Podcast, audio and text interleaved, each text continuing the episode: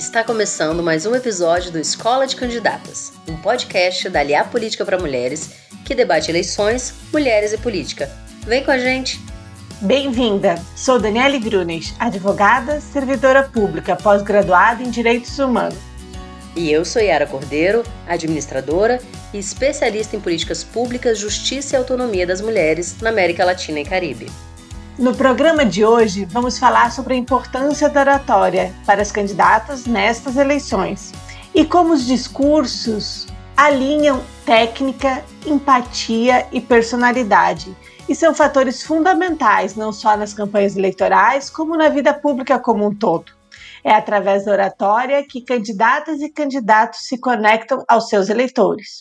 E neste contexto de pandemia, os vídeos tem sido uma ferramenta importante de comunicação com os eleitores. Por isso, é importante saber se comunicar da forma correta. E para tratar desse tema, convidamos a professora Rose Vidal. Ela é pós-doutora em comunicação pela Universidade Estadual de Londrina e é especialista em marketing político e oratória política. Seja muito bem-vinda, professora Rose. Olá, Yara. Olá, Dani. Olá, ouvintes. É um prazer estar aqui com vocês e vamos falar da minha maior paixão, a comunicação. Vamos lá. Muito obrigada, professora. Para começar, eu gostaria que a senhora contasse um pouquinho sobre o que é a oratória. Conta um pouco para gente a história da oratória na política e a importância da oratória para a pessoa pública. Olha só, Yara, a oratória, na verdade, ela vem junto, junto, junto, junto com uma outra ciência muito antiga, que é a retórica. Quando a gente fala em oratória, a gente lembra lá de grandes oradores, homens, né? Como Obama, Gandhi, Martin Luther King. Só que a oratória, ela nasceu muito, muito antes disso, muito antes desses, desses oradores aí modernos. Ela nasceu lá na Idade Antiga, no século V a.C., na Grécia e em Roma. Há estudos que apontam que ela nasceu há 1500 anos antes de Cristo, ou seja, no Egito Antigo, isso mesmo.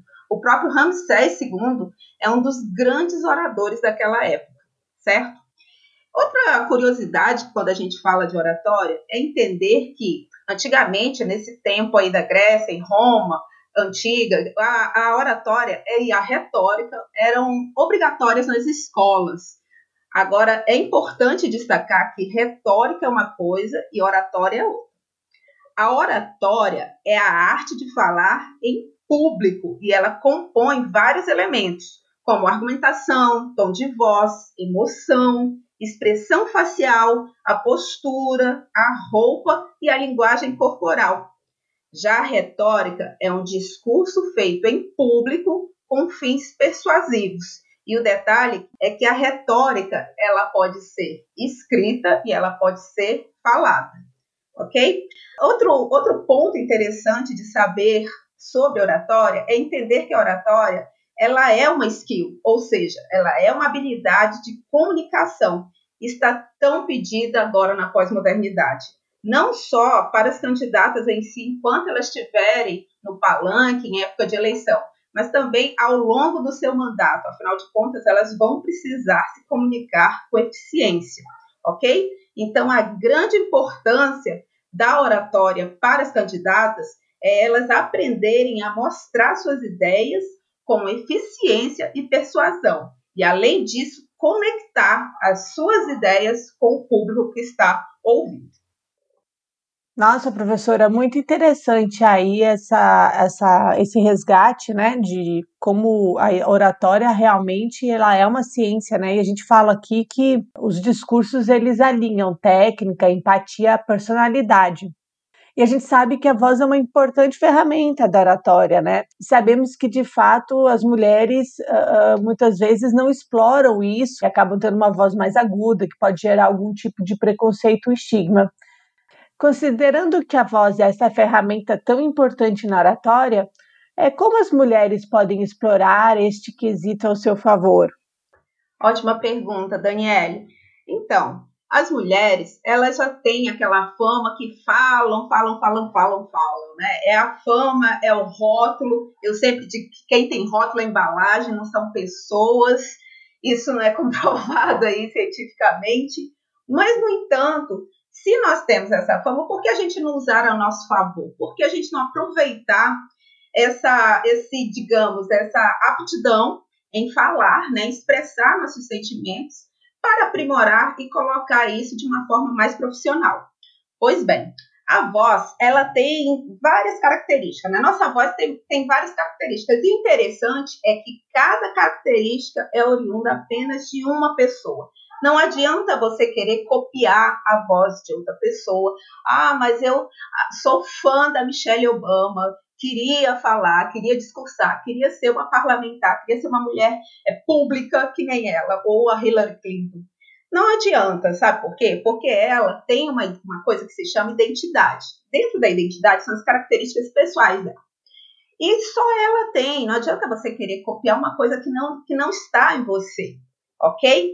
Na verdade, quando a gente fala desse ponto, nós temos que observar que a identidade é uma coisa e a imagem é, é outra, certo? A identidade é aquilo que eu sou, como eu me, as características que eu tenho, e a imagem, como as pessoas me percebem. E isso acontece tanto nas características psicológicas, físicas, como também na voz. Então, a minha voz, ela tem características que só é dela. O que eu posso fazer? Ah, eu geralmente tem gente que fala assim que não gosta de ouvir a sua voz. Ah, minha voz é muito fina, minha voz é muito aguda, minha voz é assim, assim, assado. Isso acontece porque você não tem o costume realmente de se ouvir da maneira correta. Geralmente, quando você está falando e você começa a ouvir a sua voz, você tem um entendimento diferente quando você ouve, por exemplo, no, no WhatsApp, no áudio do WhatsApp. Isso porque quando você ouve a sua voz aqui ao vivo, ela, você não está ouvindo só pelas vias aéreas, que quando o som sai, né, passa pelo ouvido e você está ouvindo pelas vias aéreas. Você está ouvindo também, recebendo essa voz pelas vibrações ósseas isso é esquisito, mas é científico. Então, você esse choque das vibrações ósseas com as vias aéreas dá essa no, esse novo entendimento da nossa voz, dessa, nossa, dessa nova percepção. Então, o conselho que eu dou para vocês é vocês se ouvirem, em primeiro lugar, em outras vias.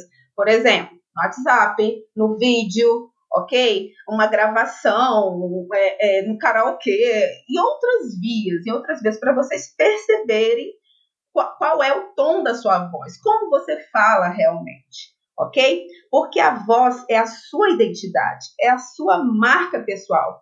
Então, para melhorar, você tem que se perceber. Ouça você mesmo. Só quando você se ouve que você entende, você percebe seus vícios de linguagem. Porque tem gente que coloca isso toda hora fala três palavras, é o né, é o então, é o ah, é cheio de vícios de linguagem. Então, às vezes, a gente não percebe o que a gente fala. E isso prejudica muito a eloquência, ou seja, o encadeamento da voz. Então, perceba como você está falando.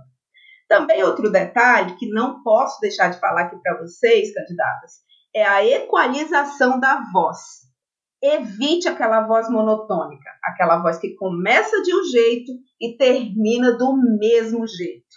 Isso leva a, a, a perceber a candidata como aquela candidata insegura, aquela candidata que não tem emoção, que não conecta. Então, o grande segredo é equalizar a voz, ou seja, um momentos que você pode falar mais alto, outros mais baixos, outros intermediários, porque senão fica muito chata, muito monótona, ok? Outra coisa é você colocar energia, emoção. O discurso que não tem emoção, que não tem entrega, ele não é eficaz. Para vocês terem uma ideia, uma inflexão média, sem se estender muito nos tons agudos ou se concentrar demais nos, nos graves, pode acabar com o seu discurso. E aí, para fechar essa pergunta, eu vou deixar um exercício muito simples para vocês melhorarem a voz agora. Podem fazer todo dia pela manhã, acordou, tomou sua água com limão para hidratar as cordas vocais e você pode fazer esse exercício. Você vai colocar a mão por, é, por cima da, da, na direção da boca, não, não vão tampar, vão colocar quase tampando a sua boca e vão fazer um movimento percebam que você não respira, não coloca a voz, não coloca a respiração forte, você vai colocar força na, somente na boca. Podem repetir se vocês quiserem. Esse exercício ele vai fortalecer as suas cordas vocais e vai melhorar a sua dicção, a sua percepção, ok? Então faça um treinamento, treinamento, perdão, consulte um fono, um professor de canto, faça um curso de oratória que vocês vão se dar bem. Professora Rose, achei muito legal esse exercício, é muito bom para começar a ouvir melhor a própria voz e treinar tudo isso. E é importante também saber essa questão da equalização da voz, que os tons diferentes e que a própria energia e emoção que você coloca na sua fala, você transmite o discurso diferente, porque isso tem muito a ver com o que se faz na política. Tem contextos diferentes para o uso da oratória. Por exemplo, numa reunião, a gente usa um tom de voz, num comício, a gente usa outro, num discurso, dependendo do lugar que a gente está discursando para pouca gente ou para muita gente, aumenta ou diminui o tom de voz. Num debate, o nosso tom também é diferente. E eu queria que a senhora aproveitasse essa dica que deu agora para orientar as nossas candidatas de como se organizar para ser eficiente nesses diversos mundos que as mulheres enfrentam e no dia a dia da política. Como é que a senhora sugere que ela trabalhe a voz nesses diferentes ambientes? Então, Yara, é, não sou a voz, né? Eu vou, vou tomar a liberdade de ir um pouco além. Eu vou fazer os três principais passos para vocês terem a eficácia realmente e desenvolver uma apresentação incrível, ok? Nas suas palestras, nas, seus, nas suas reuniões, com a sua com a base, com as lideranças, para vocês fazerem um discurso realmente eficaz incluindo, é claro, a voz aí como ferramenta, mas eu vou colocar outros elementos. São três pontos principais. O primeiro, e muito, mas muito importante, atenção, meninas, peguem nesse momento caderno, peguem caneta e anotem. Hierarquização do discurso. Em todo discurso, o que prevalece é a leitura clássica, meninas. Ou seja, introdução, desenvolvimento, conclusão. Vocês podem falar assim, nossa, professora, mas isso é coisa de quarta série. Realmente, é coisa de quarta série que a gente deveria ter aprendido lá na quarta série, mas muita gente se esquece disso, certo? Então, quando você for montar o seu discurso, seja ele qual for, você tem essa regra básica: é você fazer uma introdução, que é a saudação, que é o cumprimento, que é a síntese do que você vai falar, você tem o desenvolvimento, que é o conteúdo grosso do, do seu discurso, e a conclusão. Na conclusão, eu coloco aí uma chamada para ação ou uma, fra uma frase de reflexão e a despedida. Não tem sentido eu fugir dessa hierarquia. O discurso ele vai sair capenga. Tem gente que fala assim maravilhosamente bem, vai falar, fala das suas plataformas políticas, fala das suas bandeiras, fala de várias coisas. Chega na conclusão. Então é isso, gente. Era tudo que eu tinha para falar. Nossa, quando você fala isso, você acaba com a sua vida. Dá vontade até de chorar. Você acaba com a sua vida. Era isso que eu tinha para falar. Como assim era isso que eu tinha para falar? Era só isso que você tinha para falar? Não faça isso. A conclusão, ela tem que ser magnífica, assim como o resto do seu conteúdo. Assim como a introdução e o desenvolvimento, a conclusão tem que ser incrível. Senão, você corre o risco de sair com aquela sensação, o seu é, ouvinte, né, o seu telespectador, o seu receptor, ele pode sair da sua apresentação com aquela sensação daquele filme tão bom, tão bom, que no final, fuam, fuam, fuam, fuam, fuam, nossa, aquele filme foi maravilhoso. Só não gostei do final. Se o final não fosse assim, poderia ter sido 10. Então, gente, o ser humano, ele é crítico de natureza. Ele olha os defeitos. Ponto.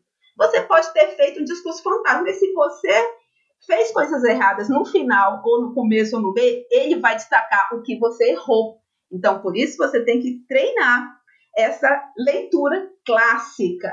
Introdução, desenvolvimento e conclusão. Esse foi o primeiro tópico.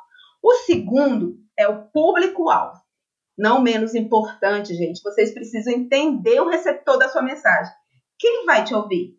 Quem vai te assistir? procure entender quem é esse povo para adequar os argumentos, a roupa, a voz. Vou dar um case aqui muito, muito eficaz sobre tudo isso que eu estou falando. Vai exemplificar. A Marta Suplicy, conhecida de todos nós, ela tentou várias vezes alcançar, né, ser eleita e algumas vezes ela fracassou, principalmente no início. A partir do momento que ela ajustou, ajustou o público que ela queria atingir, e ela se entendeu, ela integrou, né, a, ela conectou a sua identidade, a sua imagem e ao público-alvo, ela teve ênfase. Isso, gente, estou dando exemplo da Marta, mas vários outros políticos conseguiram fazer isso. Como? A Marta Suplicy, quando ela fracassou, ela, eh, os marqueteiros da época colocavam ela de tênis, all-star, calça jeans, é, camiseta para ela subir, para ela ir aos morros, né, ir nas favelas, ir nas comunidades e fazer aquele discurso bem popular. E ela fazia, muito bem disciplinada, fazia, só que não convencia, certo? O público-alvo dela, além de não ser aquele, quem é, as pessoas que estavam naquele momento nas comunidades realmente não reconheciam ela. Porque a Marta Suplicy, ela é podre de rica, ela é de família rica. A mulher já nasceu dentro de um Prada, dentro de um Gucci. Ela é super chique. E aí o que, é que acontecia? Quando eles colocavam aquele all-star, aquelas roupas que descaracterizavam a voz, as palavras, não era ela. A identidade dela se perdia, ok? A partir do momento que ela adequou isso, ou seja, que ela continuou com seu labutão, continuou com a sua com a, com a, com a sua cagute, continuou com as suas coisas, porém focada no seu público-alvo, ela conseguiu, ok? Isso a gente vê, isso exemplos vários. Né? Se vocês perguntar para professora, me dê 50 milhões de exemplos em torno disso. Então, é preciso entender para quem você está discursando, para quem você está falando. Você só vai conseguir um discurso eficaz se você entender o seu público-alvo. Agora, se o seu discurso for muito, muito bem feito, além de atingir o público-alvo, ele se espalha e ele começa a ser entendido por outras pessoas. É o efeito, Nike que eu falo, é o efeito Apple, né? compara até com, com o smartphone Apple. Ele não é feito com uma pessoa de classe baixa comprar mas elas compram, porque elas querem alcançar o status. O público-alvo é outro, mas ela se quer sentir pertencente. E assim acontece também na política. Não adianta você querer alcançar todo mundo naquele momento, com aquele discurso, com aquela plataforma que você não vai conseguir. Então, delimita o seu discurso, delimita o seu público-alvo. E a última parte, gente, é treinar. Sempre treine. Treine o que vai falar, treine o que vai fazer, treine como vai impostar a voz, os seus gestos, treine em frente do espelho, com um amigo, com um cachorro, no WhatsApp, no vídeo, treine sempre. Ah, não vou fazer essa live agora porque eu não tenho experiência. Ah, tá. Você, se, se for assim, você nunca vai ter, porque uma hora você vai ter que fazer. Então comece agora. Erra, faz de novo, erra, faz de novo, e assim vai, vai adquirindo experiência, ok? Então, preste atenção na linguagem verbal e não verbal, ou seja, naquilo que você fala, mas também naquilo que você demonstra com o corpo. Fazendo isso, gente, não tem como não dar certo, tá bom? Nossa, professora, muito legal essas três, assim, não, não são dicas, né? É realmente um método para a gente aprender como passar as informações que a gente precisa para essa pessoa que a gente quer falar, né? A gente fala isso muito quando a gente faz conversar um pouco sobre planejamento de campanha com as candidatas, que elas têm que identificar o seu público-alvo, principalmente quando ela está numa disputa proporcional, né, que é para o cargo este ano para vereadora. E a gente também está vivendo esse momento que eu gostaria que a senhora falasse um pouquinho em relação à pandemia, que é inédito, né? Por mais que as redes sociais elas sempre tenham uma, um peso muito grande nas campanhas depois que elas surgiram, acreditamos que nesta campanha elas ganham um peso maior ainda. E a gente queria saber como que a oratória no ambiente online é, é, ela se diferencia das outras oratórias, das oratórias em outros contextos. A senhora pode falar um pouquinho disso para nós? Claro, Dani, super pertinente essa pergunta. Inclusive, é a pergunta do momento, né? Ah, e a, a pós-modernidade chegou, a, a, o novo normal, ninguém aguenta mais essa palavra. O novo normal, e o que que muda, o que que muda. Mas antes de, de eu responder diretamente isso, eu vou fazer uma contextualização. A pós-modernidade, aí já descrita por, por Bauman, né, que é um filósofo polonês que faleceu em 2017, que intitulava não pós-modernidade, mas modernidade líquida, esse mundo que a gente vive, até porque hoje nada é concreto, tudo se esvai, tudo flui, por isso que é modernidade líquida, ele dá o tom de como vão ser essas relações daqui para frente, daqui a 30 anos, não sei. Amanhã pode mudar tudo. E aí é nesse sentido que, que se instaura a pós-modernidade, a modernidade líquida. E a comunicação, a oratória, a retórica, todas as artes que trabalham com a expressividade humana, elas se colocam também nesse rio, elas vão junto com esse rio. A comunicação, ela não é mais o que era antes. Isso eu estou falando de coisas de 20, 22 anos atrás. Não estou falando coisas de 50, 60 anos, não, que a gente estava acostumado. Estou falando coisas assim de ontem, é, de, da década de 1990, século passado. É tanto que tem gente que ainda fala, ah, na década de 80, na década de 90, na década de 20. Eu falei, mas de que século? Desse ou do outro? Porque as pessoas ainda não caíram a ficha, não colocaram a chave que nós estamos no século 21. As coisas realmente mudaram. E a comunicação, ela mudou de uma forma tão forte, tão emblemática, que as pessoas ainda continuam fazendo comunicação como se fazia nos meios analógicos, certo? Os meios de comunicação analógicos. Quais são esses meios de comunicação analógicos? Rádio, TV, jornal, revista. Ou seja, eles não possuem um nível de interação ou interatividade, dependendo de onde eles são aplicados, de uma forma exacerbada. Eles são de, de pequeno a médio, certo? Tem, tem meios de comunicação que é quase nulo, como a revista. Já nos meios de comunicação digitais, que, que aí eu coloco, configura a internet, há uma interatividade enorme. Você vive imerso na interatividade. Então, essa, essa diferença dá o tom de como se comunicar né, com o seu público-alvo, com os seus eleitores na, na campanha de 2020, correto? Então, uma das grandes coisas que eu queria falar, antes de passar aí para a receita do bolo, falar a diferença de interatividade para interação, para vocês não falarem mais errado, porque isso me incomoda muito, muito, muito, muito, muito. Interação é a comunicação face a face se eu estivesse aí com vocês, na cidade de vocês, tomando um café, conversando, seria interação. Ok? A comunicação presencial. Agora, como estamos aqui através do podcast, estamos conversando, podemos ir para o Instagram, Instagram fazer uma live para o YouTube, Facebook. É uma interatividade, é uma comunicação mediada por uma tecnologia. Lembrando que tecnologia não é só para a fernália eletrônica, nunca foi. Tudo que altere, complemente uma ação humana é tecnologia. Então, por exemplo, macaco. O macaco pega um galho e tira uma manga. Ele está usando uma tecnologia. Ele está complementando uma ação dele, que é o braço, ok? Então, quando eu escrevo uma carta, eu estou usando tecnologia. Então, a carta é interatividade, não é interação, certo? Então, a gente vê aí blogueira, youtubers, até âncoras de jornal aí falando errado. Quem definiu esse conceito na década de 1980 foi J.P. Thompson, autor do livro A Mídia e a Modernidade. É só jogar no Google aí, comprar o livro, que é maravilhoso, eu indico.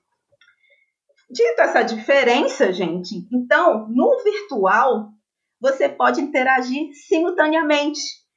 Falar, falar muito, falar, ter, ter essa experiência de estar em uma troca, não é uma, uma via de mão única. Então, essa diferença é que marca como vai ser a comunicação. Você não está falando para a massa, você não está falando para zumbis, como no horário gratuito político eleitoral, certo? Que você fala na TV e não tem interatividade nenhuma, as pessoas não podem parar e comentar. Na internet não, isso não acontece. Então seu discurso, ele tem que ser voltado para essa nova realidade que prevê a crítica, que prevê os haters, que são os odiadores, que prevê os elogios, que prevê os puxa-sacos, os puxa-sacos que são quem? Os biscoiteiros, né? Uma, uma, uma gíria aí tão falada pela comunidade LGBT. E também, muito cuidado com isso, gente. Não vão na palavra ônibus. Parem de falar palavras ônibus. Ah, eu vi tal palavra, achei tão legal, vou usar no meu vocabulário, vou usar no meu discurso. Você nem sabe o que significa aquela palavra. E às vezes você pode entrar em uma crise de comunicação, certo? Sem nem saber por que você está entrando. Causa antipatia no seu leitorado sem nem saber. Porque você está usando uma palavra que você não conhece, não sabe a aplicabilidade, você quer estar por dentro, quer estar na modinha. Muito cuidado com isso, ok?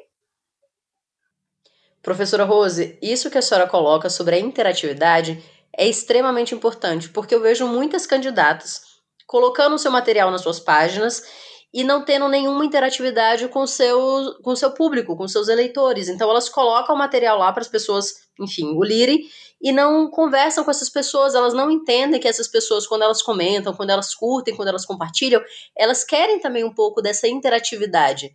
Né? Então, talvez elas também precisam se atentar um pouco para isso, que esse, adaptar esse discurso para a internet, mas também adaptar para essa linguagem necessária na internet. Falando sobre essa interação na internet é, e os vídeos que estão vindo bastante, toda hora alguém está publicando um vídeo, um story, enfim. Eu queria que a senhora falasse um pouco para a gente sobre o uso do vídeo como principal ferramenta do discurso, né? Do discurso, do debate, enfim, desse novo é, tipo de comício e como é que isso pode afetar as campanhas eleitorais?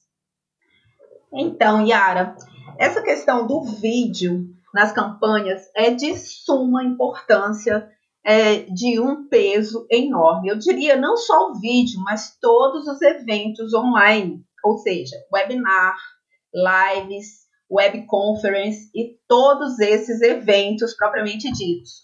Por quê? É por meio desses eventos, é por meio desse formato, né, do vídeo, dos eventos online, que a candidata ela vai construir essa conexão com o seu público-alvo, com seus eleitores, certo? Então ela precisa apostar na diferenciação desses vídeos. Isso ela tem que estudar com o seu marqueteiro, com a sua equipe de campanha, qual vai ser a postura que ela vai utilizar, qual vai ser o tom da voz, como vai ser o trabalho dela online. Geralmente, nós temos uma grande diferença né, desses, desses tipos de comunicação na internet com os tipos analógicos, como eu falei. A comunicação ela é de um para um, não, não existe você ficar falando vocês e tá, pra, não, você geralmente conversa com a pessoa. Você que está me assistindo, você em casa, você. Então, geralmente é no singular, ok? Outro, outra diferenciação dessa comunicação é a simplicidade. Não existe mais você colocar aquelas, aquele discurso rebuscado, cheio de palavras difíceis, cheio de coisas. É um, é um bate-papo, é mais informal, não é engessado. Se no HGP, ao, até algumas candidatas já utilizavam essa técnica, na internet isso foi potencializado. Então, por quê? Porque na internet a, o eleitor ele vai querer o conteúdo não apenas por ser um conteúdo, mas por ser uma experiência. Então ele precisa se sentir parte, ok? Então um dos grandes detalhes que vocês vão ajustar com os marqueteiros de vocês, aí da campanha de vocês, é justamente isso. Qual é a experiência que eu quero passar para, mim, para, para o meu eleitor, para a minha eleitora? O que eu quero que eles sintam, mesmo em casa, aí do outro lado do, do computador, do outro lado do smartphone, é a experiência. Pense nisso como foco para vocês produzirem os seus vídeos. E é claro que vai ter toda a ajuda do marketing digital, usando as hashtags, usando o tipo de, de marcação, os tipos de texto. Claro que vai ter técnicas aí de copyright. O que é copyright, né? Copyright seria as técnicas de persuasão que você tem dentro do conteúdo. Então, tudo isso é alinhado junto com o seu discurso. Uma coisa que eu sempre falo, não existe hoje, na, na modernidade líquida, você falar em comunicação sem falar em marketing digital. As duas coisas estão híbridas, elas estão misturadas. Lembra que lá na década, no século passado, até a década de 1990, você tinha obrigação de saber datilografia? Você tinha que fazer A, S, D, C, D, I, J, H. Isso para as candidatas aí daquela época. Eu sei que as que nasceram dos 2000 para cá, né? Porque tem candidata bem novinha. Nem sabe do que eu estou falando. Mas para quem viveu aí no, no, a sua juventude, a sua adolescência no século passado, sabe do que eu estou falando. A datilografia era essencial para qualquer ser humano.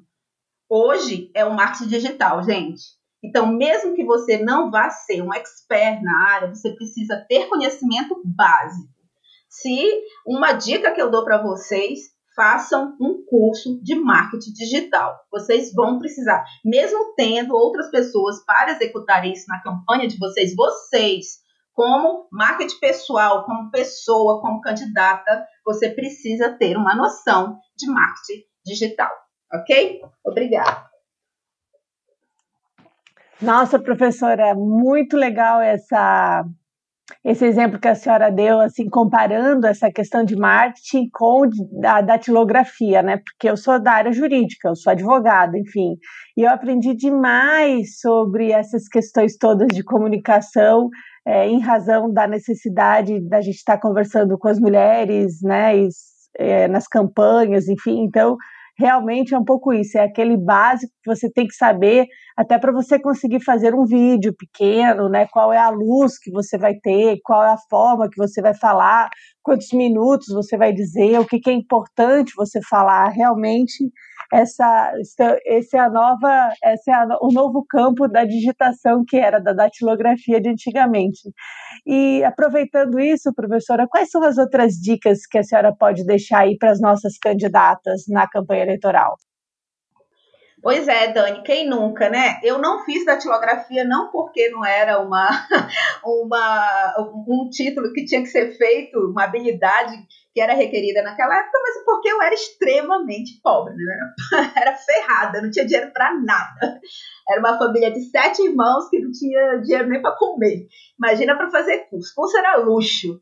Então, mas que eu precisaria fazer isso. Quem diria que eu iria estudar tanto. Acho que é por isso que quando eu comecei a estudar não parei nunca mais, pela minha, pela, por eu não poder ter tido essa, esse, essas condições na minha infância. Mas enfim, e a internet está aí, gente, inclusive para dar essa liberdade, né? Hoje só não estuda quem não quer, é um fato. É uma coisa que eu sempre falo para meus alunos, para minhas alunas, por favor, não parem de estudar. Se você parar de estudar, atrofia. Você falou aí da questão do, do, da luz, do tempo. Eu vou dar uma dicasinha aqui de produção de vídeo também, específica, técnica. Três dicas básicas, básicas para, para vocês produzirem os seus vídeos aí por YouTube, ou seja, para mandar pelo WhatsApp. Lembre-se, gente, a produção de vídeo hoje não é aquela produção dos meios analógicos. Os vídeos eles têm que ser curtíssimos. Um minuto, no máximo cinco. Cinco já é over de um minuto, três minutos, coisas rápidas. Seriam pílulas mesmo, pílulas de conteúdo para as pessoas elas realmente assistirem do começo ao fim, certo? A questão da luz, se, ah, tem gente que fala, ah, eu não tenho luz, eu não tenho dinheiro para comprar luz, eu não tenho isso, eu quero... Use a luz do sol. A luz do sol é a melhor luz que tem. Faça externa, vamos no seu quintal, vamos no parque, faça grave externo. Aproveite a luz que você tem. Outra coisa, Lembrem-se que para mídias como YouTube, como uh, o próprio Face, LinkedIn e, e, vídeos institucionais, né, que vocês vão colocar aí para rodar nas suas campanhas, vocês têm que gravar na horizontal. Horizontal. Se você gravar na vertical, quando for colocar no formato, ele vai ficar com tarja preta nas bordas. Então, sempre grave na horizontal. Se você for gravar no Instagram, o IGTV, aí sim, é melhor você gravar na vertical, ok? É tanto que o IGTV ele está fazendo tanto sucesso, tanto sucesso que existe agora filtros, é, programas de edição específicos para o formato vertical. Então observe essa origem, né, de para onde que o meu vídeo vai, para ele vai ser veiculado em qual em qual plataforma. Então eu tenho que ter esse entendimento para fazer a orientação do vídeo, ok? Então, gente, olha, foi muito legal estar aqui com vocês, foi um prazer. E eu gostaria de deixar uma frase que do Nelson Mandela, que ela fala, mas para vocês pensarem um pouquinho, ok? Refletir sobre essa frase. Se você falar com um homem numa linguagem que ele compreende, isso entra na cabeça dele. Se você falar com ele na sua própria linguagem, você atinge o seu coração. Então, pessoas, é necessário ter disciplina e dedicação para estudar a ciência da oratória. Milagres não acontecem. Acontece é dedicação e foco. As adversidades sempre vão existir. Quem me viu lá atrás de não ter nada, nem, nem condições de, de comprar um caderno, não pensaria que eu ia conseguir estudar tanto. Eu estudo porque eu amo, é uma coisa que eu amo. Ajudar as pessoas está na minha veia. A educação, para mim, é acima de tudo. Eu amo meu país, eu amo a educação, eu amo a comunicação. O que eu puder ajudar vocês, podem se conectar comigo lá no Instagram, arroba Rosvidal Comunica. Eu dou dicas diárias de comunicação. Tá bom, gente? Desejo muito sucesso na campanha de vocês e que vocês realmente assumam o compromisso, não é com o partido, não é com o eleitor, mas principalmente com a consciência. Professora, muito legal esse nosso bate-papo, adorei, aprendi muito. Queria aqui fazer um pequeno resumo de todas as coisas que a gente conversou, né, sobre essa questão da diferença de oratória e retórica, como ela era obrigatória antigamente, né, quando as pessoas iam é, estudar, enfim, esse, essa questão importante sobre a voz, a equalização de voz, os tons que a gente tem que usar, que a gente tem que demonstrar energia, que a gente tem que demonstrar emoção, entrega no discurso. E esses três passos de apresentação ficou incrível, né? A hierarquização do discurso, né? Lembrando que a gente sempre tem que falar uma introdução, é, que pode ser uma saudação, que pode ser o início de uma fala, depois o desenvolvimento, que é realmente você, é, esse texto bruto, você justificando é, o que você tem a dizer, você apresentando o que você tem a dizer, e a conclusão, que é a despedida, mas também o fechamento da sua da sua fala, né? Então é importante que essa conclusão ela seja sempre chamo que é a cereja do bolo, né? Uh, o segundo passo, que é o público-alvo, entender quem você vai falar, para quem vai te ouvir. E o terceiro, que é a questão do treino, né? Treino é essencial. Todo jogador e jogadora, ele para jogar tem que treinar antes. E a gente tem que trazer isso também para essa parte é, da oratória.